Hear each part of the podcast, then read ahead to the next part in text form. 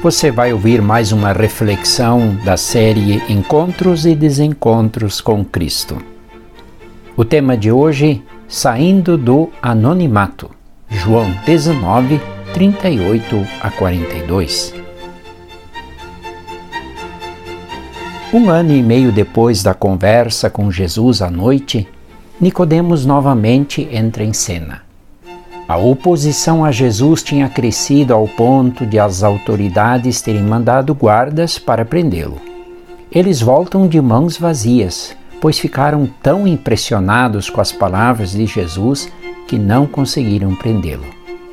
Então Nicodemos pondera que o tribunal não pode condenar alguém antes de ouvir pelo menos duas testemunhas, conforme João capítulo 7.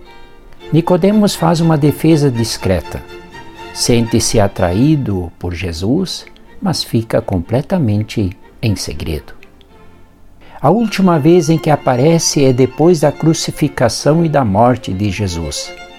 Junto com José de Arimateia, pede ao Pilatos para sepultar o corpo de Jesus.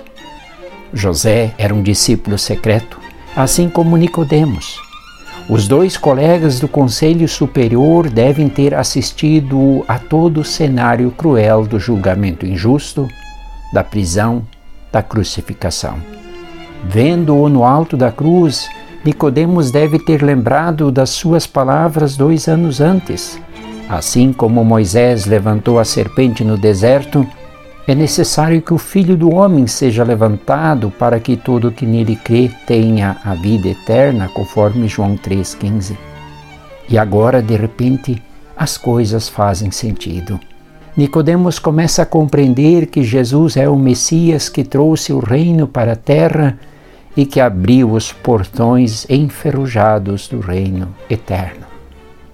Nicodemos ainda conversa com José e fica sabendo que esse teve permissão para retirar o corpo e sepultá-lo.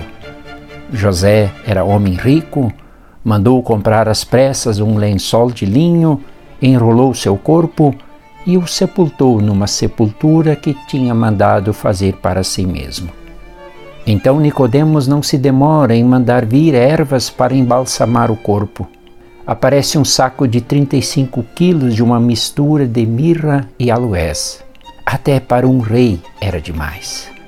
Diga-se que aloés era uma madeira perfumada cujo líquido extraído era usado para perfumar camas e roupas, neutralizando maus cheiros. O exagero pode ter sido compensação pela sua forma de ter sido um discípulo secreto, escondido. Agora, nada mais ficou em segredo. O medo ficou para trás. Caros ouvintes, queridos leitores, hoje há muitos lugares no mundo onde os cristãos só podem viver a sua fé e se reunir secretamente. Porque há retaliações, há perseguições em governos e regimes ateus e muçulmanos. Mas entre nós, convenhamos, por que ainda há tantos cristãos que parecem agentes secretos?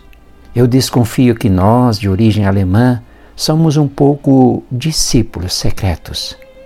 Raramente falamos de nossa fé aos outros. A fé cristã é uma coisa para nós só do coração, não da boca. Não convidamos os vizinhos para ir em nossa igreja. Não fazemos missão. Nossas comunidades não crescem. Temos medo de quê?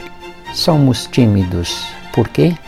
Que Deus abençoe esta nossa reflexão.